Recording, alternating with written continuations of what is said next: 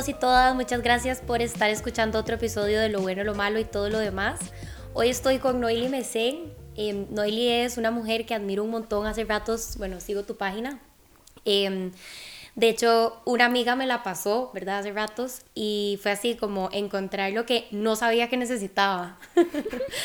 Entonces estoy súper feliz de que estés acá. Mil gracias por haber aceptado nuestra invitación. Gracias. Y no sé si querés como presentarte con, con todos y todas. Claro, gracias por la invitación. Primero, ya por fin te conozco como persona.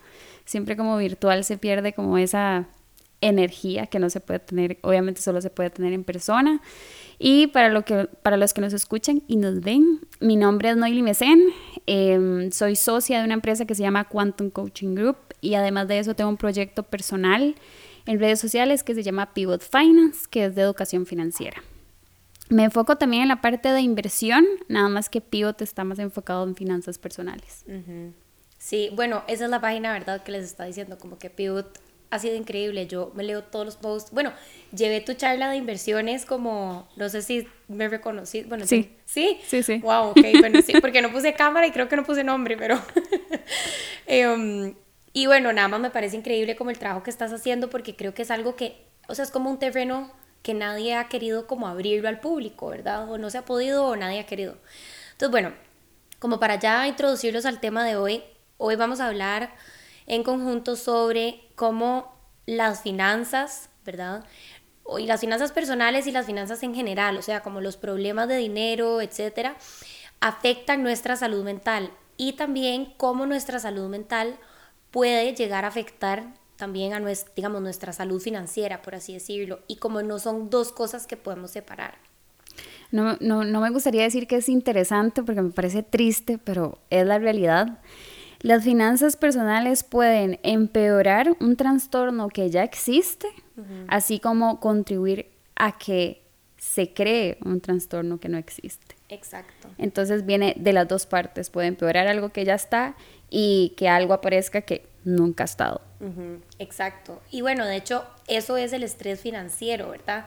Que el estrés financiero, a ver, yo sé que el estrés es una palabra que se tira aquí, que se tira allá, o sea, ¿verdad? Es como que la palabra más usada en la actualidad, pero realmente el estrés financiero, a ver, como definiéndolo es, o sea, toda esta ansiedad y toda esta como este mecanismo que sentimos que se activa, ¿verdad? En donde nos sentimos alerta, no podemos dormir, ¿verdad? Estamos como constantemente pensando en un tema, que en este caso sería las finanzas, ¿verdad? Porque tengo deudas, porque tengo, ¿verdad? Problemas, porque, eh, no sé, ¿verdad? Perdí demasiado dinero o no sé cuánto tengo, no sé cuánto gasté, no sé cuánto me entra. Entonces, eso es el estrés financiero, o sea, es como toda esta reacción ansio, ansiosa y, y de estrés. Y la causa y el detonante es el tema de las finanzas. Y o sea, lo que es súper preocupante es que a nivel mundial es la causa número tres, digamos, de más estrés. Y no era algo que hablábamos mucho antes. Sabes que ahora como que encontrás más información de finanzas personales, pero hace unos años no era así.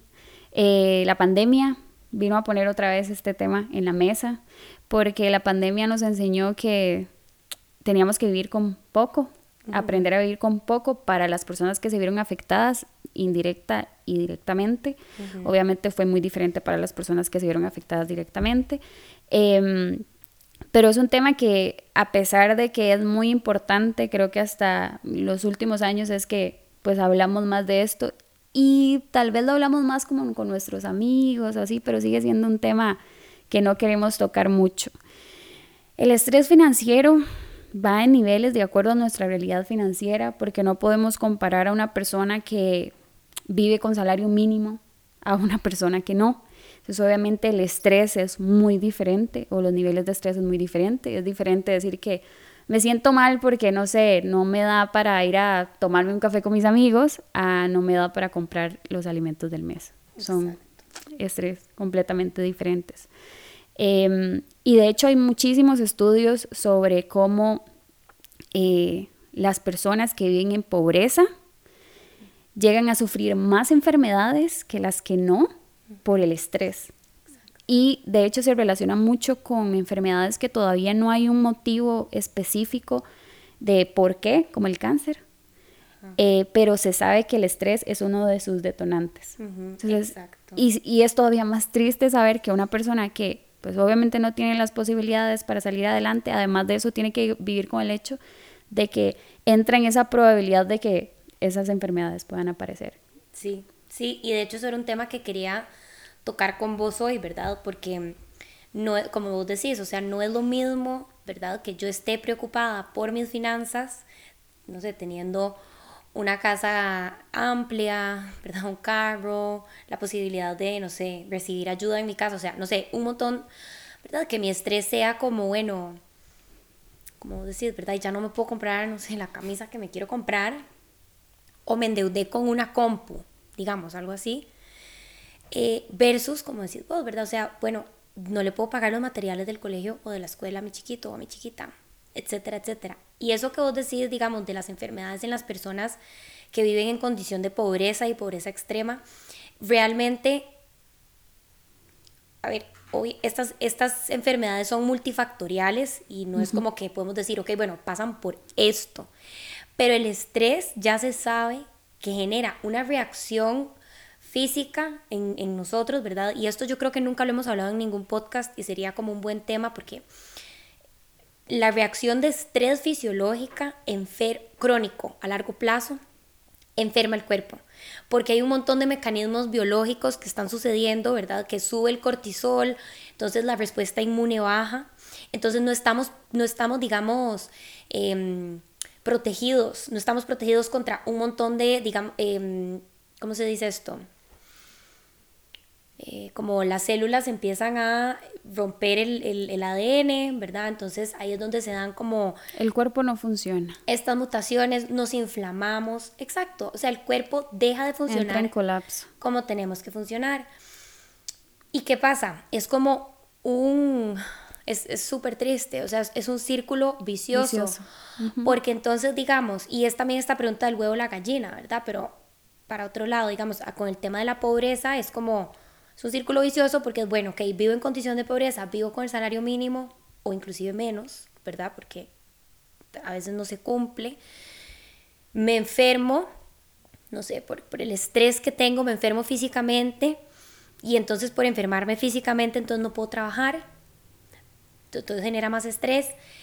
También sabemos que largos periodos de estrés crónicos deprimen al cerebro, o sea, nos deprimen literalmente, afectan cómo nuestras estructuras cerebrales se comunican las unas con las otras y también los neurotransmisores que, y los neuromoduladores que tenemos en la cabeza. Entonces, un periodo largo de estrés te va a deprimir.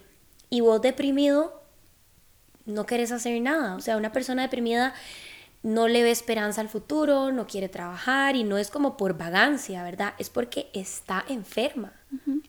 Una de las razones por las cuales existe el suicidio en todo este tema de finanzas personales es porque eh, una persona con un alto índice o un porcentaje muy alto de endeudamiento em, llega al punto de decir cuál es mi propósito de vida. Si todo lo que yo gano lo pago, todo se me va. ¿En dónde disfruto? ¿Cuál es el propósito de que yo siga aquí?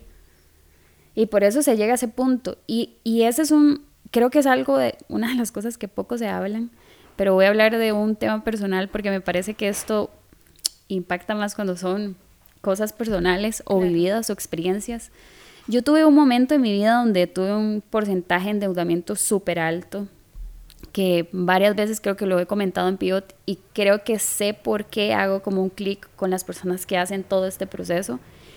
Em, y recuerdo una vez que me sentía tan fracasada, pero tan fracasada que ha sido la única vez en mi vida que he tenido pensamientos suicidas. Wow. Y la razón es porque te sentís fracasado y además de eso pensás que no hay ninguna salida. Y nadie quiere compartir los fracasos. Entonces, pocas veces lo hablas con los demás. Y ese es un tema que no se habla tampoco. Y pedir ayuda también es difícil, porque el problema con esto de las finanzas personales es si tenés un o si uno tiene un porcentaje de endeudamiento muy alto es que mm, es un recordatorio todos los días. No existe un día que no recordes que tenés ese problema y que ese problema se creó por nuestras malas decisiones. Entonces al final es nuestra culpa. Entonces es todavía peor. Y, sé que muchas personas han pasado por procesos como estos y no hablan sobre lo que sintieron, pero por eso existe el suicidio relacionado al tema de finanzas personales, porque puede llevar al punto en donde digas, no existe propósito alguno de que yo siga aquí y tampoco sé si esto va a mejorar. Em, a mí me gustaría que se hablara más de lo difícil que es salir de deudas, porque sé que se vende mucho como el si usted quiere salir de deudas, sale. Y ya, si fuera así, si fuera sencillo, creo que un montón de personas ya lo hubieran hecho. Salir de deudas es difícil y triste porque muy pocas personas lo hacen, pero creo que también es una manera de concientizar de no llegar a ese punto. El cómo las deudas o no llevar control de nuestra vida financiera puede traer nuestra vida por completo abajo. Totalmente. Y que el proceso de salir de deudas también es difícil, es lento, es tedioso, es confrontación continua con uno mismo de las malas decisiones que tomó, porque es un recordatorio, y vulnerabilidad. Entonces es un proceso bastante difícil, es un proceso que no muy, muchas personas lo logran hacer. Y es un proceso bastante psicológico, o sea, esas cosas que vos acabas de mencionar, digamos, la vulnerabilidad, enfrentarse con uno mismo, ¿verdad? Y cambiar hábitos. Porque a eso, o sea, como que leyendo detrás de eso que decís, es eso, ¿verdad? Y eso es psicológico, es absolutamente psicológico. Y a mí también a veces me ha asustado en algunos ámbitos o en algunas épocas de mi vida en donde yo me acordaba que mm, tenía muchas personas alrededor mío que decían como, la plata no importa, ¿para qué preocuparse? La plata no importa, no sé qué. Y hay como un discurso entre tal vez muchas personas, no sé si a vos te ha pasado, no sé si vos has escuchado este discurso, como de, no, la plata no importa, no, no, no, se necesita, no se necesita plata, no sé qué, no sé cuánto, o sea, como que tienen este discurso y es lo que vos decís, o sea, necesitamos plata para vivir. O sea, lo siento mucho, pero esa, ese romantizar el que, ¿verdad? La plata es el demonio, decir como que se vive con poquito es como, es difícil, y se pierde una calidad de vida clave, ¿verdad?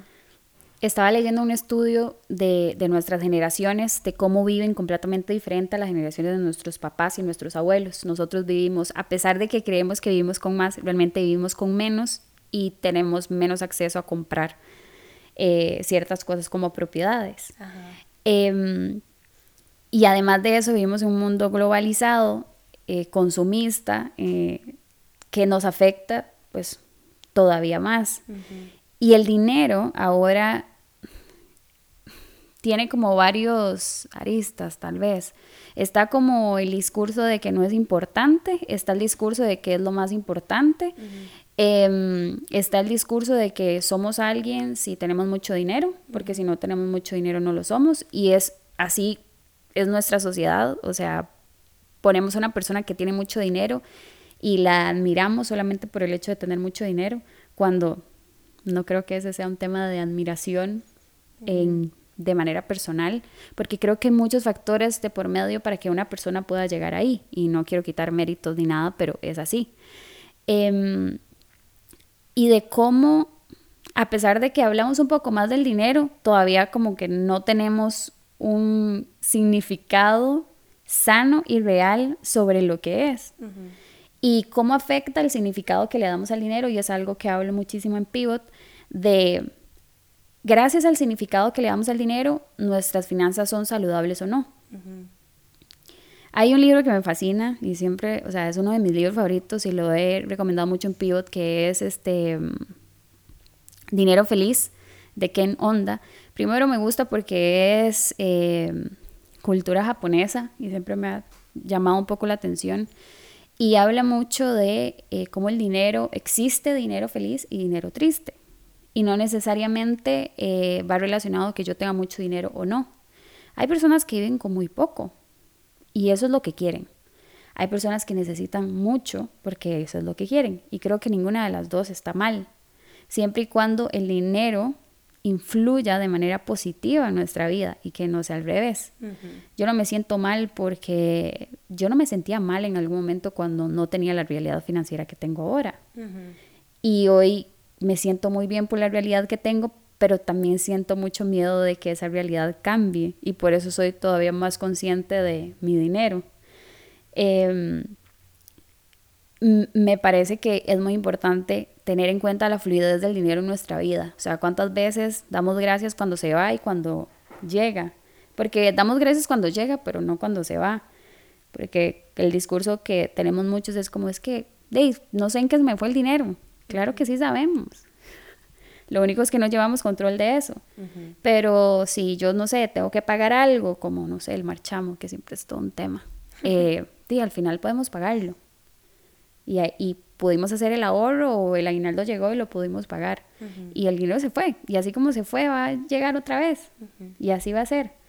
Em, pero cuando dependemos mucho de que llegue, llegue y llegue, ahí es cuando se pierde el sentido de al final tener mucho dinero o no, tampoco te hace feliz o te hace triste.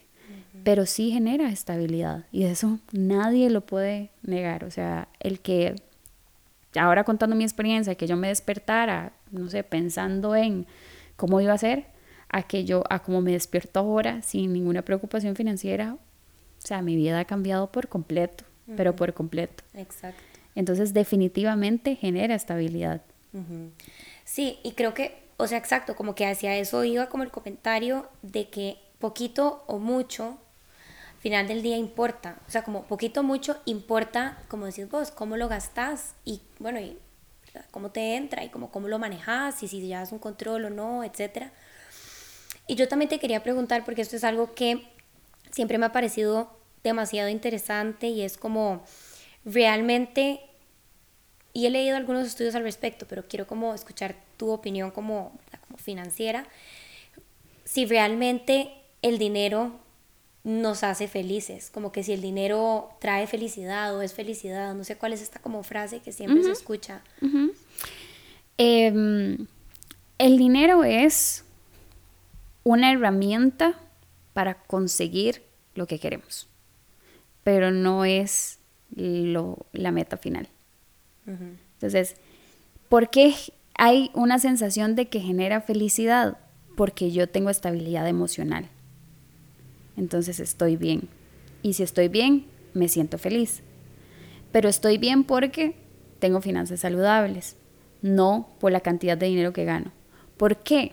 Porque yo puedo ganar 20 mil dólares al mes, pero si tengo un nivel de vida demasiado alto y todo se me va en eso, pues entonces, ¿dónde está la felicidad si gano demasiado dinero en este país?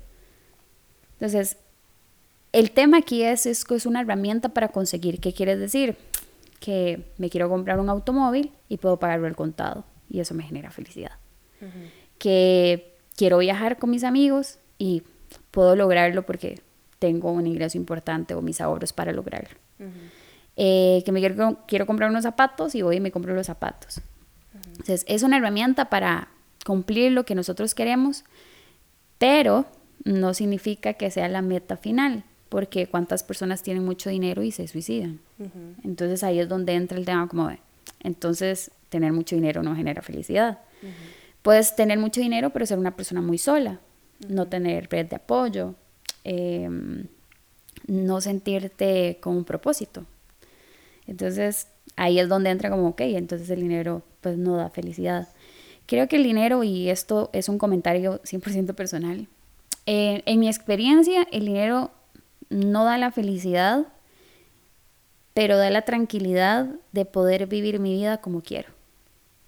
Totalmente. Y creo que también es un factor, o sea, voy a agregar a ese, a ese comentario que dijiste porque estoy totalmente de acuerdo y quiero agregar que también definitivamente es un factor protector, ¿verdad? Así como la pobreza es un factor de riesgo para todas estas enfermedades que dijimos, tener una estabilidad económica y a ver, como decís vos, ¿verdad? No, no, no es como que voy a ser, ¿verdad? Millonaria con el yate y el helicóptero, o sea, con poder pagarme los zapatos que quiero de vez en cuando y tener comida en la mesa y un techo, en, ¿verdad? Y no, estarme preocupando mes a mes o lo que fuera por, por, poder pagar estas cosas, ya son otra situación, es, es, otra, es otra salud mental.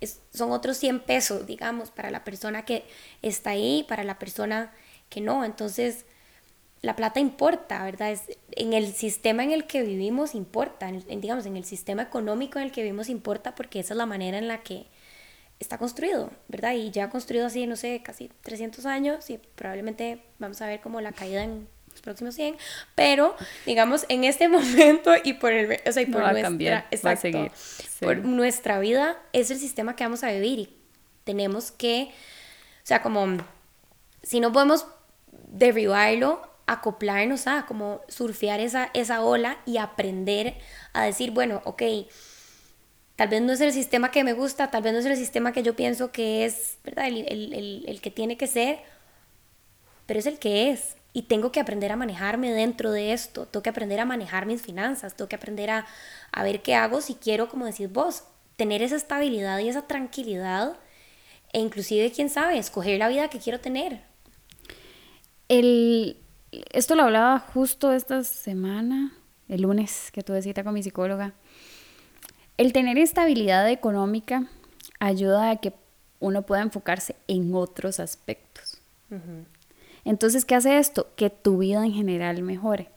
Porque uno de mis temas personales es mejorar la comunicación con mis seres queridos.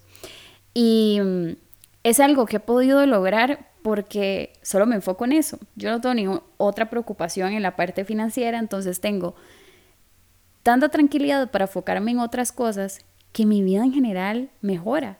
Entonces yo lo hablaba con la psicóloga, qué tan importante es tener la oportunidad de solamente enfocarme en esto sin estar con otras preocupaciones, porque claro, si estás con un montón de preocupaciones es muy difícil enfocarte solamente en unos aspectos. Y mm, hasta en eso se ve la estabilidad económica. Otra cosa es, con respecto a lo que decías, nos encantaría vivir en un mundo ideal. Nos encantaría. Y yo siempre digo a mis clientes, vean, en un mundo ideal las cosas serían así, así, así. Pero este no es el mundo ideal.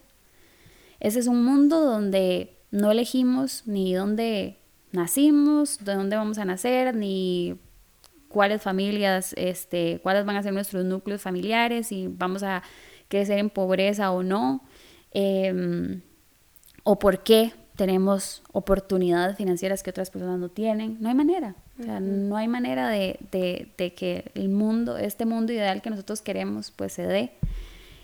Pero em, sí podemos hacer nuestro mundo ideal. Y ¿por qué no llegar al punto de poder ayudar a los demás para que puedan tener ese mundo ideal?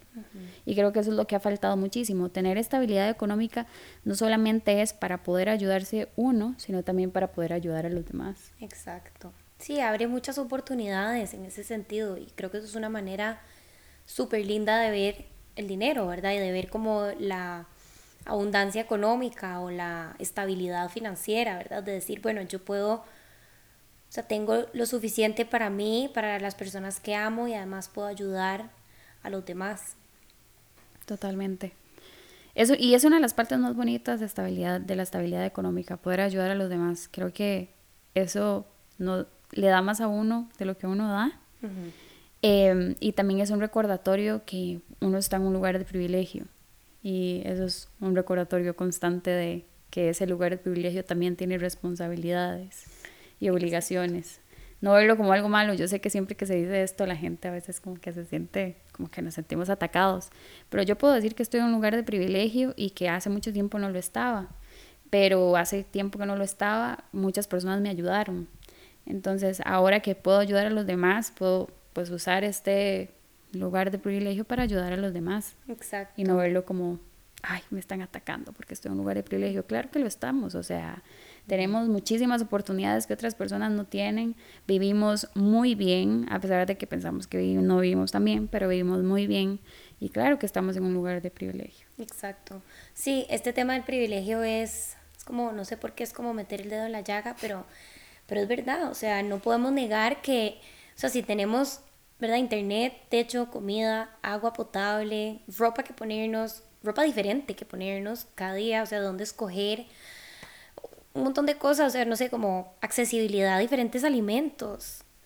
poder comprarlos, o sea, no solo como tener la plata para comprarlos, sino que el gobierno nos dé la opción de que tengamos diferentes como opciones, valga la redundancia, em, es, sea, nos pone en un lugar de privilegio en, en versus la gran mayoría del mundo a nivel mundial, ¿verdad? Entonces como que sí, definitivamente es una reflexión y es lo que os decís, o sea, nos metemos mucho como en esta onda como de, es, o sea, todo está, todo está pésimo, todo se está yendo para, etcétera, etcétera, etcétera. Ahora, aquí también entra como el tema de la realidad nacional que tampoco se puede obviar, ¿verdad? Y es como, esto también creo que es un tema que afecta la salud mental, o sea, queramos o no indirectamente, el tema de que nuestro país esté medio inestable o inestable a nivel político y económico, ¿verdad?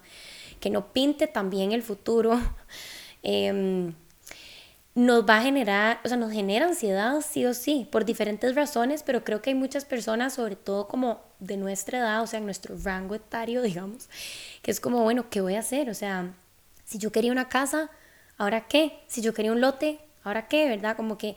Mm, y esto lo digo desde mi percepción como joven, digamos, em, yo siento que no tengo esas oportunidades aquí. O sea, como que digo, como no tengo estas oportunidades financieras porque mi país no me las está proporcionando. Totalmente. Y es algo que recalco mucho para los que les encanta leer libros de finanzas personales. Casi todos los libros están enfocados en la economía de Estados Unidos.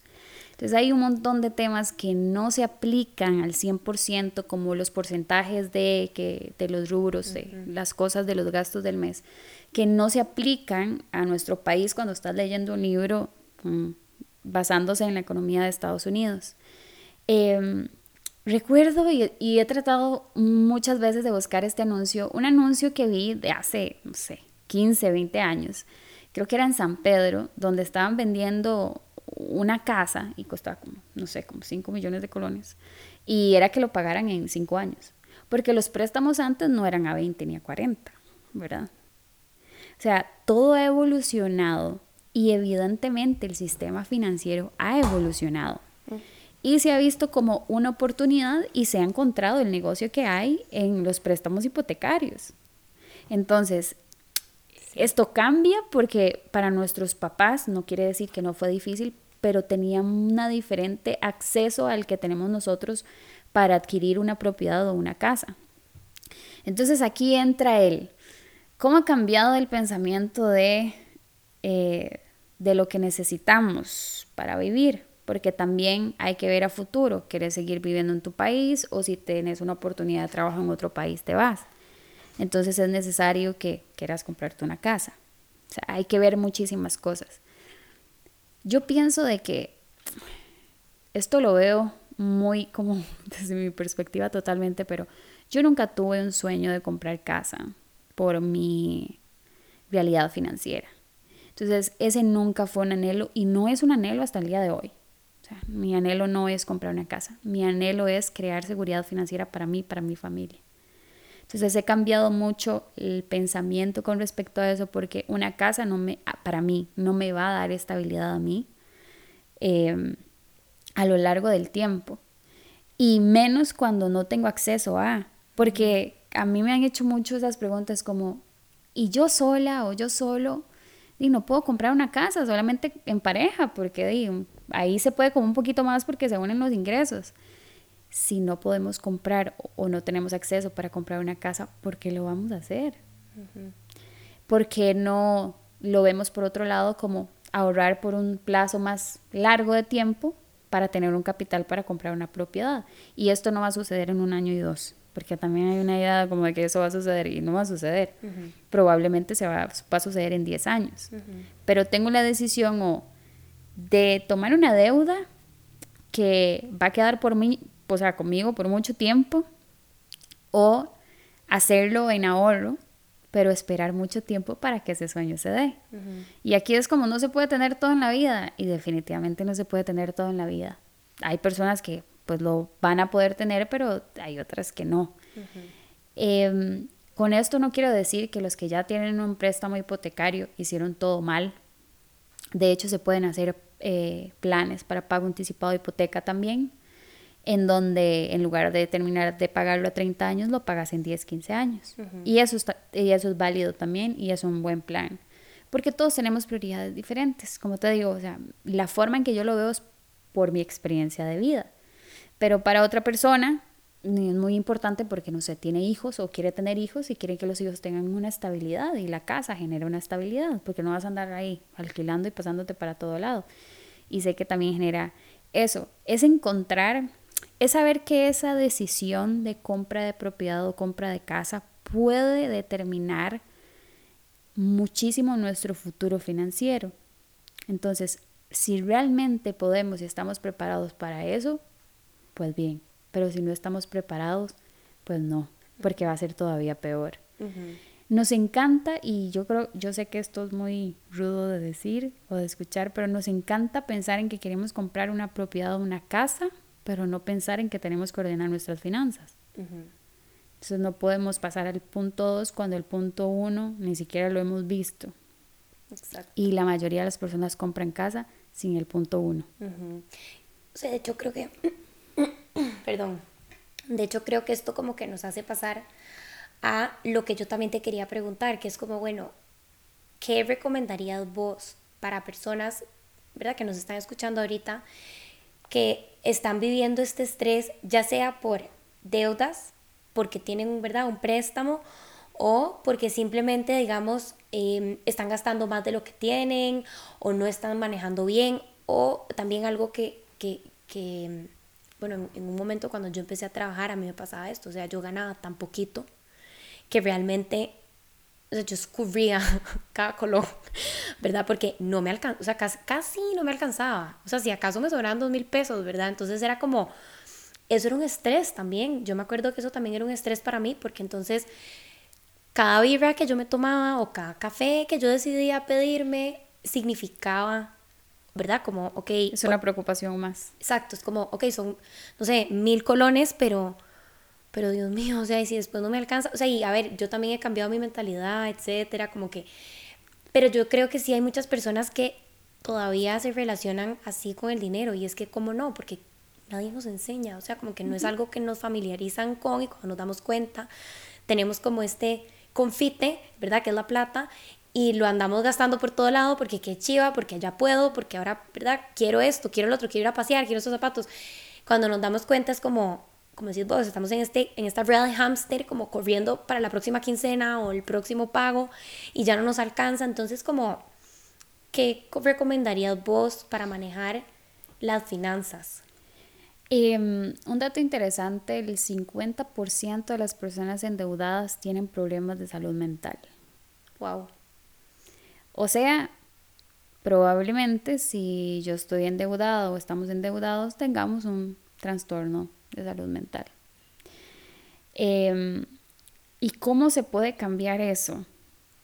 A pesar de que quisiera decir un punto y que así se arregla la vida y sería súper lindo, pero no sucede así. Em, esta sensación es como cuando llegas a fin de mes y sabes que ya estás, o sea, ya no tenés, ahí estás esperando que paguen. Esa sensación es horrible y yo creo que todos lo hemos vivido y en algún momento hemos pasado. Esa sensación es horrible. Pero ¿cómo se nos olvida esa sensación?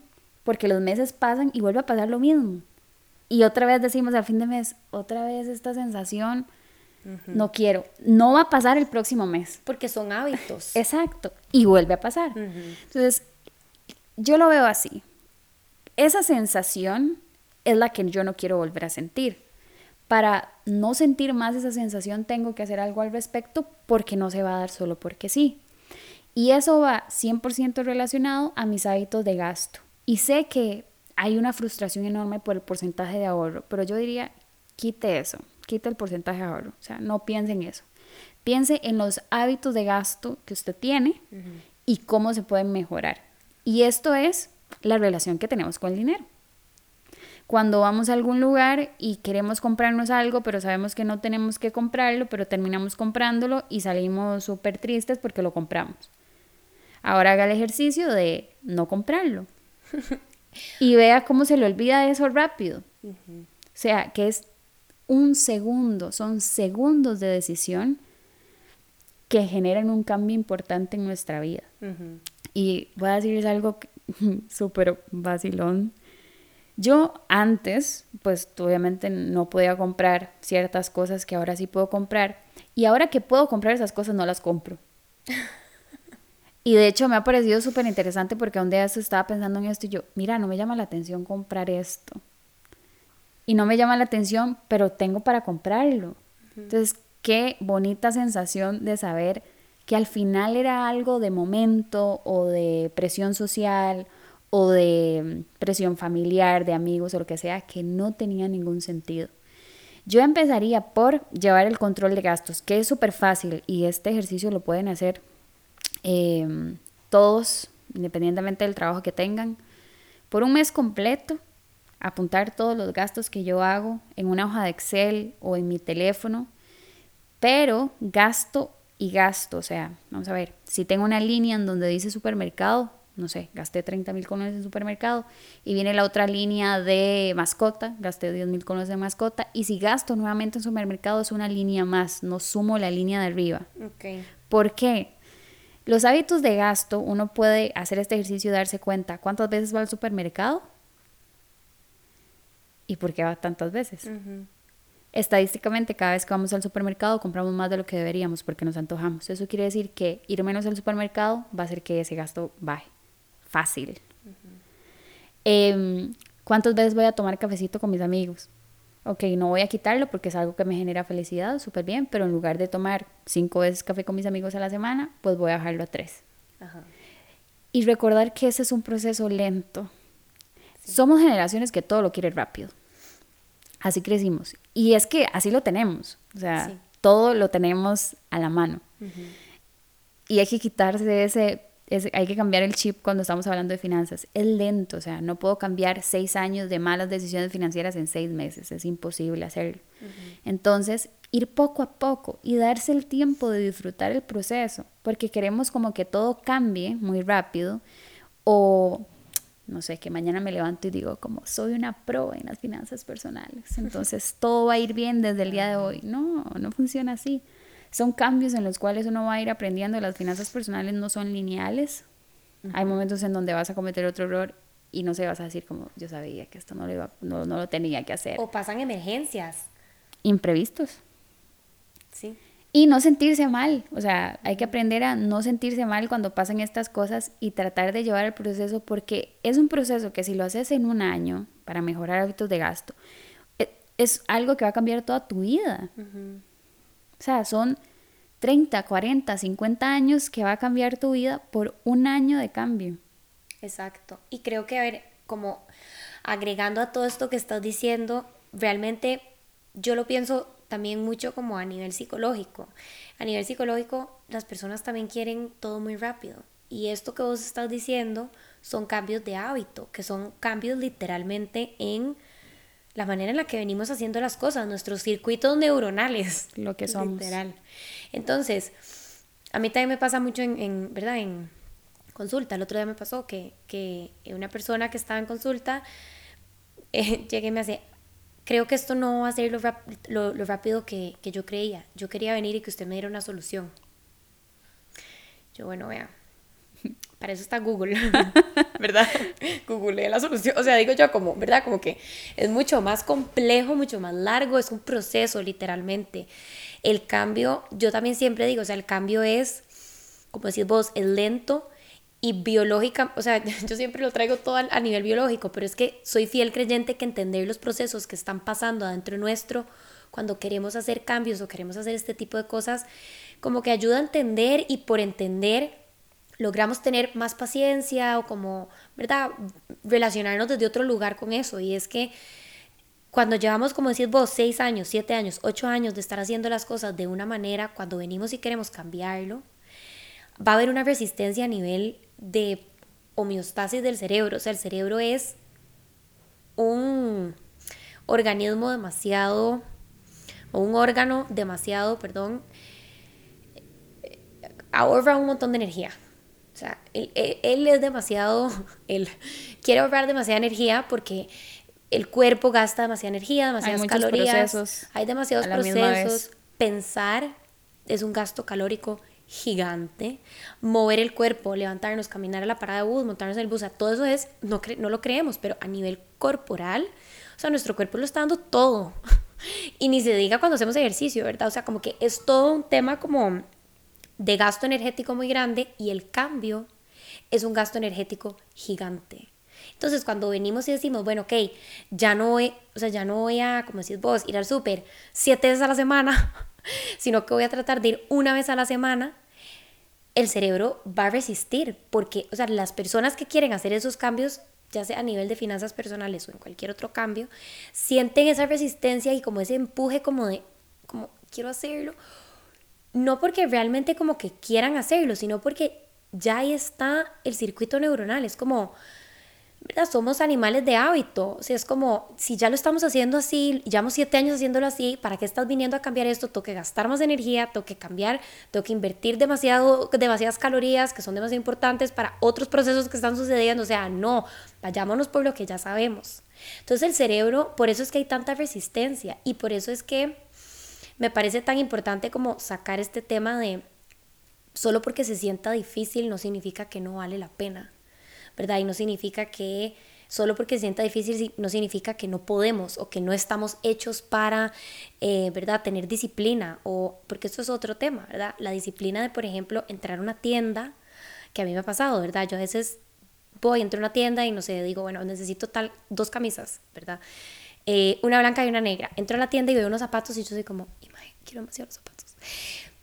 Pero es la disciplina de decir, no, sea, no vine por los zapatos, el próximo mes en mi presupuesto voy a meter los, voy a meter los zapatos, digamos, e irme, ¿verdad? Desarrollar esa disciplina es un músculo. Totalmente. Y es muy difícil, pero súper lograble. Y cuando se logra, es increíble. Exacto. Entonces, digamos, todo este paréntesis, porque realmente no podemos separar nuestra salud financiera de nuestra salud mental ni de, digamos, ni de nuestros procesos psicológicos más básicos, ¿verdad? Como que también todo el tema de las compras emocionales, ¿verdad? Como que veo algo, lo quiero, lo compro y después es como ni lo volví a ver o nunca lo usé o me pregunto inclusive para qué, o sea, ¿por qué lo Y tener en cuenta que eso tiene un porqué, ¿verdad? Porque hay un porqué, yo soy así. Y por eso la parte de, psicología entra mucho en la parte de finanzas personales y es un gran apoyo porque yo puedo salir de deudas, pero si yo no sé por qué me endeudé, voy a seguir endeudándome. Exacto. Entonces, ahí no es un problema ni de números ni de hábitos, sino es un problema psicológico, porque es lo que yo aprendí con mis papás, lo que yo vi cuando estaba, no sé, creciendo en mi adolescencia, en mi juventud, o sea, todo lo que yo he visto soy ahora. Y ahí es cambiar lo que soy. Entonces es un proceso más profundo que, no sé, que decirte que hagas presupuesto. Por eso la parte de psicología y la parte de salud mental es muy importante tenerla presente en nuestra vida y tristemente no todas las personas tienen acceso a esto. Em, algo que yo le dije a mi psicóloga desde el día uno fue, yo sé mis, pro, o sea, yo sé mi, de dónde vienen mis inseguridades o sea, lo tengo clarísimo, sé de dónde vienen y yo no necesito profundizar en eso porque ya profundicé. Yo lo que quiero es herramientas para poder mejorar o que se eliminen poco a poco o vayan desapareciendo poco a poco esos pensamientos de inseguridad. Y esto me encanta trasladarlo a finanzas porque creo que les podría dar el consejo más grande. Cuando uno está muy endeudado, siempre se va a la culpabilidad y a las decisiones que se tomó, que no hacen nada. ya. ya pasó, ya... Si nosotros hiciéramos una encuesta de la cantidad de personas que están endeudadas a nuestro alrededor o de las personas que conocemos, nos damos una sorpresa enorme. Y que probablemente muchas de esas personas están preocupadas por su situación financiera gracias a las deudas. O sea, esto es algo que la gente vive y aunque pensemos que solo nos pasa a nosotros, no. Le pasa a muchísima gente. Centrarse en el pasado no deja avanzar en el futuro financiero. O sea, ya lo que pasó, pasó, tomé las decisiones, pues qué mal, fueron malas decisiones, pero tengo la oportunidad de hoy cambiar muchos de esos hábitos para mejorar mi futuro financiero. Y las herramientas son súper importantes para eso. Ya lo que pasó, pasó. Total, sí, hay como un dicho en psicología que es así como un poco gráfico, pero, pero ayuda muy bien como a ilustrar esto de la culpa con las decisiones que tomamos en el pasado, ¿verdad? Que es como, o sea, ya el pasado está en firme, ya no lo puedes cambiar y sentirte culpable y darte y darte y darte por las decisiones que tomaste es como revolver una olla de caca para que te huela más feo, ¿verdad? Y esto siempre lo decimos y la gente es como, y más sí, porque ya pasó, o sea, ya está ahí, ya no hay nada que vos puedas hacer, no hay nada que esté bajo tu control para cambiar lo que ya pasó. Entonces, estarte juzgando y estarte dando durísimo y estarte sintiéndote culpable es nada más querer, sea, que te huela más feo, o sea, como, como sentirte todavía peor por lo que ya te sentís mal. Sí. ¿Verdad? Y es súper importante esto que decís, como, bueno, ahora sí, hoy, presente, ¿qué quiero hacer? Las finanzas personales es un conocerse a uno mismo continuamente. Y esto no, lo, no se ve desde ese punto de vista. Eh, voy a tomar tu ejemplo con respecto a los zapatos. Resulta que vos no tomaste la decisión de dejarlo pasar, sino que compraste los zapatos. Y luego te das cuenta que no tenías que comprar los zapatos porque, no sé, no estaba dentro del presupuesto o no querías hacer ese gasto. Entonces, ¿qué hago en ese momento? Reconocer lo que pasó, preguntarme por qué fue y seguir adelante. Porque cuando nos centramos en el hecho de no lo estoy logrando, esto no va, esto no va a funcionar, no, no, no puedo tener finanzas saludables, y de hecho sé que hay muchas personas que creen que no pueden tener finanzas saludables, eh, es justamente por eso, porque cuando pasa algo así, me culpo de, uy, no, no lo voy a lograr. No, pasó. Eso es como cuando estás con, no sé, una, con nutricionista y, no sé, te, saliste con tus amigos y te pasaste, no sé, las calorías que querías comer, si las llevas o, o comiste de más, yo no me siento mal. Yo dije, como, ah, la pasé bien y ya. Mañana es otro día y sigo con mis hábitos normales. Es exactamente en, en la parte financiera. No hay que tomarse las cosas tan a pecho porque eso puede traerse todo un proceso abajo. Entonces, tratar de entender, y creo que eso es lo más difícil en finanzas, es por qué lo hacemos. Sea, porque antes que no tenía, trataba de comprar tantas cosas que no debía de comprar y ahora que tengo, no, no siento la necesidad de hacerlo. O sea, esto no es lógico, no es racional. Mm, bueno, creo que hay un proceso entre esos dos que claramente sí, más bien cambiaron las prioridades. Totalmente, pero... Y cambió la relación con el dinero, o sea, cambió la relación con lo que yo Exacto. ¿Para qué veo el dinero, verdad? Antes lo veía para que el zapato, lo que sea, que todo bien también, ¿verdad? Ahora es como, ok, no, ok, sí, el zapato y esto, pero otras cosas, ¿verdad? La muchacha que llega a limpiar el apartamento me dice un día de estos como, se les hizo un hueco a estas tenis. Y yo, sí, sí, ya lo vi, pero son mis favoritas, déjelas ahí. Yo no voy a comprarme otras. Entonces, la vida al final de verdad no hay que tomársela tanto a pecho y más en el tema de finanzas personales y saber que uno quisiera que la vida saliera perfecta, pero no es así. Y como te digo, o sea, puede ser que uno tenga una estabilidad económica súper buena y, y, surja una emergencia y se traiga esa estabilidad abajo. ¿Cómo podemos controlar eso? No tenemos la menor idea porque no se puede controlar. Exacto. Entonces al final puedo crear una seguridad financiera para mí y para mi familia que pues le pueda hacer frente a esos imprevistos, pero no tenemos control de lo que pueda pasar o no. Creo que también, y no sé cómo si estás de acuerdo con esto, a mí me gustaría también como decir, bueno, si, si están endeudados o endeudadas o conocen a alguien, creo que es muy importante como buscar ayuda, ¿verdad? Con alguien, digamos, como vos o alguna persona que, es, o sea, que conoce, ¿verdad? Como del tema de, o sea, que tal vez como que lo conoce más todo el tema, digamos, de porcentajes, porque realmente hay muchas personas, y yo me incluyo ahí, o sea, yo soy psicóloga, o sea, yo mate, no, ¿verdad? O sea, por algo estudié psicología, como que yo no soy la persona, ¿verdad? Que vos a mí me das porcentajes y tasas y esto y lo otro, y yo soy como, o sea, tradúzcamelo, porque, y creo que hay muchas personas que somos así. Y bueno, yo por dicha no estoy en una situación de, deuda, pero me puedo imaginar como alguien, como yo, en una situación de deuda, yo no sabría para dónde agarrar. Yo no sabría qué serían los mejores pasos a tomar, ni un plan de contención, o un plan de pago temprano, o sea, como... Y a veces e, el, el proceso es un poco diferente al, al, proceso que se hace en psicología, porque tenemos una idea de que si estamos súper endeudados, como que vamos a tener que pagarle demasiado dinero a alguien para que esté con, no sé, con uno, no sé, todo el año, para que lo apoye en ese proceso. Pero lo, lo, lo, lo que se necesita para salir de deudas es una guía. Y con la guía haces todo. De hecho, yo me reúno con clientes que le hago planes por los próximos tres o cuatro años. O sea, si usted hace las cosas así, en tres o cuatro años esto es lo que va a suceder. Y al final esa es la guía. Obviamente ya empezás a trabajar la parte de hábitos de gasto y todo lo demás, pero creo que lo que más buscan las personas es como esa guía, como dónde partir o qué es lo que tengo que hacer para que esto mejore.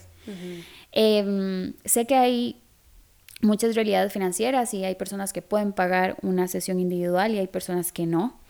Em, yo estoy pronto por sacar dos cursos, uno de finanzas personales y otro de cómo salir de deudas, que van a costar 15 dólares. O sea, es para todas las personas que puedan tener acceso a o que quieran regalarle un curso de esos a alguien más. Y quería hacerlo lo más eh, accesible que se podía para todas las personas que no pueden pagar una sesión, porque una sesión ahorita, no sé, las personas cobran entre 50 dólares en adelante, una sesión individual conmigo tiene un valor de 70 dólares, que yo quisiera que fuera menos, pero mi tiempo no me lo permite, entonces, que las personas tengan acceso a eso eh, con un costo mucho más bajo para que puedan tener esa guía. Y eh, el curso es tanto práctico como también un video en donde se les da esa guía de cómo pueden hacerlo. Entonces por ahí también queda eso porque sé que es muy fácil decir que de buscar ayuda, pero no todas las personas tienen el dinero. Y si estás endeudado es peor. Exacto. Porque estás endeudado y no llegas a fin de mes y además de eso le tenés que pagar a una persona para. Entonces, dice, vuelve triste porque de verdad es una, exacto, es una situación muy difícil para las personas que tienen eh, porcentajes de endeudamiento muy alto. Sí, Sí, de hecho eso era algo como lo que estaba pensando ahora al principio del episodio. Bueno, es que qué duro, ¿verdad? Porque también ahora con el, con el tema que dijiste de que el 50% de las personas endeudadas están sufriendo de algún tipo de condición mental, ¿verdad? Sea algo crónico o no. Em, y es que qué difícil, porque una persona endeudada su prioridad no va a ser buscar ayuda, digamos, psicológica. Jamás ni tampoco, ni tampoco una ayuda en, en, finanzas personales, o sea, está tratando de sobrevivir. Sí. Y tiene muchísimas o, sea, más preocupaciones que, no sé, que si al final voy a poder comprar eh, todo lo que necesito para el mes, si voy a poder pagar la luz, el agua, o sea, yo me acuerdo pequeña que mi mamá muy pocas veces como que puedo decir que no había nada que comer, pero mi mamá siempre tuvo como prioridad que tuviéramos comida aunque nos llegaran a cortar la electricidad, el agua, pero que la comida no nos faltara. Y le agradezco muchísimo eso porque es una de las cosas más tristes que creo que le puede pasar a alguien. No tener que comer y que tenga hijos y que tampoco sus hijos... O sea, es una situación abrumante y un estrés que ni me quiero imaginar. Em, entonces no puedo meter a todas las personas en un mismo saco de que todas pueden hacerlo porque jamás. Y mm, eso, es una, una parte de un, un, proyecto que quisiera, quisiera que se dé en los próximos años para todas las personas que no tienen acceso alguno a, a la parte de psicología, a la parte de finanzas, porque creo que van muy de la mano, muy, muy, muy de la mano. Totalmente. De hecho, bueno, por ahí nació la idea, de, ¿verdad?, de invitarte, porque realmente en el proceso hablando ya como personalmente en mi proceso de, bueno, ver mis hábitos de gasto, ver a dónde se me estaba yendo mi, ¿verdad? la plata que tenía y también por un tema de que yo quería empezar a ahorrar y mi ingreso era muy bajo. Entonces, em, fue como un tema de que yo me tuve que sentar conmigo y tuve que decir como, ok, no estoy ganando nada, yo estaba ganando como un poquito más que el salario mínimo, digamos. Y yo dije como, bueno, ok, voy a, voy a ahorrar como un tercio y voy a recortar un montón de cosas que estoy haciendo, ¿verdad? Y fue, como decís vos, todo este proceso de enfrentarme a mí, tener la disciplina y ser como súper tajante, ¿verdad? En ciertos momentos y realmente como ponerme muy real y ser como, ok, no, pero ¿qué quiere? ¿Usted qué quiere? ¿Quiere ese café? bueno, el café es un ejemplo muy tonto porque realmente es algo pequeño, pero no sé, como quiere irse a comprar esto o quiere, no sé, pagar ese Uber para ir a ver a su amiga, para también tener que comprar una botella de vino, para después pagar un Uber de vuelta, que ya la broma sale en 15 mil colones, 20 mil colones, ¿verdad?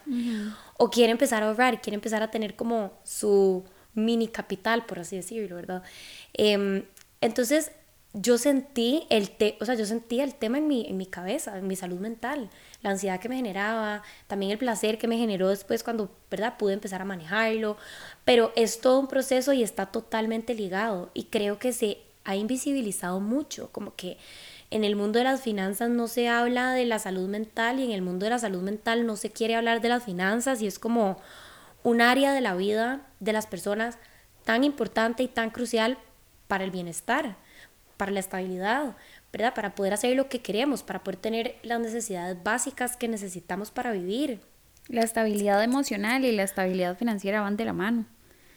No se separan en ningún momento, van de la mano. O sea, yo estoy bien económicamente y probablemente voy a tener una estabilidad emocional también. Y obviamente viceversa, si estoy mal, pues voy a estar mal. Entonces definitivamente eh, son cosas que van de la mano y se deberían de trabajar pues unidas. No todo el tiempo se puede, pero a la mayoría de las personas que veo que tienen algún problema en finanzas personales, siempre le digo, lo mejor que puede hacer es poder tener un gasto para la parte de psicología. Y de verdad si lo pueden hacer, es lo mejor que pueden hacer. Y esto no solamente por solo hablarlo, por hablarlo, o sea, yo tengo mi psicóloga y la veo todos los meses. Em, porque yo en el momento que más lo necesité no lo tuve y creo que si lo hubiera, si lo hubiera tenido, mi proceso hubiera sido muy diferente. Entonces, definitivamente es algo que, que, va de la mano. Sí, totalmente. Creo que, bueno, creo que es un tema que se tiene que hablar más. O sea, más bien mil gracias por venir hoy porque es como, si no es de las primeras veces, yo no he visto antes como un tema que se hable así en cámara, como abiertamente, como de finanzas personales y salud mental y cómo nos afecta y cómo, cómo realmente tiene una incidencia mutuamente. O sea, no es solamente como que la salud mental incide y ya, no, es como, es un camino de ambos, que va para ambos lados, ¿verdad? Es como se retroalimentan la una a la otra, por así decirlo. Em, y nunca, a ver, yo nunca había escuchado, tal vez no, o sea, tal vez no he encontrado el lugar, no sé si en Buen Día, o sea, no sé si en algún lado hayan hablado de esto, pero, pero yo nunca había escuchado y creo que es importante como empezar a abrir estos temas cada vez más porque la gente los necesita, o sea, necesitamos empaparnos de, de esta información, entonces o sea, los quiero invitar a todos y a todas las que están viendo a darse una vuelta por la página de Noily porque tiene información increíble, recomendaciones de libros increíbles, ¿verdad? Bueno, tu charla de inversión también cuesta como 20 dólares, 15 dólares, o sea, realmente es como un costo simbólico para, yo creo que la mayoría de las personas que, ¿verdad? Que están como metidas en el tema y quieren, ¿verdad? Priorizar esto, vale la pena un montón. Em, entonces, bueno, más bien, mil gracias por estar acá y por compartir tu conocimiento con nosotros. Me alegra mucho desde que nos conocimos hasta ahora, porque sé que has crecido mucho eh, en varios aspectos y me alegra mucho y recuerdo demasiado que me decías como ciertas cosas que ya la estás haciendo. Entonces siempre es bonito como probablemente no se lo dice uno muy seguido, pero sí que se lo digan las demás personas que es muy bonito verte ahora logrando lo que en ese momento querías hacer. Eh, y gracias por la invitación. Creo que de los mejores consejos que siempre doy y que quisiera que las personas que lo tengan muy presentes, todos tenemos realidades financieras diferentes y mm, estamos trabajando con diferentes situaciones de vida, no hay como compararse con los demás cuando no tenemos ni idea de lo que están viviendo también los demás. Eh, vivir eh, dentro de nuestra realidad, esa es la clave de finanzas personales, vivir en mi realidad y no en la de los demás eh, hay un lema de un libro que me encanta, es vivir como nadie hoy para poder vivir como nadie mañana. Mm, qué lindo. Total, resueno mucho con eso. Mil gracias. Gracias a vos por la invitación. Y a todos y a todas las que nos están escuchando, bueno, mil gracias por llegar hasta acá. Ya saben que si estos son espacios que les gustan, que les generan valor, que les aporta, Los invito a apoyarnos de manera gratuita. Digamos, la mejor manera de apoyarnos de manera gratuita es compartiendo estos videos, ¿verdad? Tagueándonos, tagueando a personas, dándole like, comentando, dándole guardar, que eso es como un super like. Em, y pues realmente rodándolo lo más que puedan. Eh, también los invito a, si nos quieren ayudar como más monetariamente, pueden ingresar a Patreon a www.patreon.com slash no pasa nada oficial y los invito a que comenten, nos cuenten qué piensan, si tienen anécdotas respecto al tema o si tienen sugerencias de otros temas que quieren que, que, abordemos en relación a finanzas personales o en relación a otras cosas, ¿verdad? Em, aprecio muchísimo cuando hacen eso. Entonces, mil gracias por escuchar y nos vemos en el próximo episodio. Chao.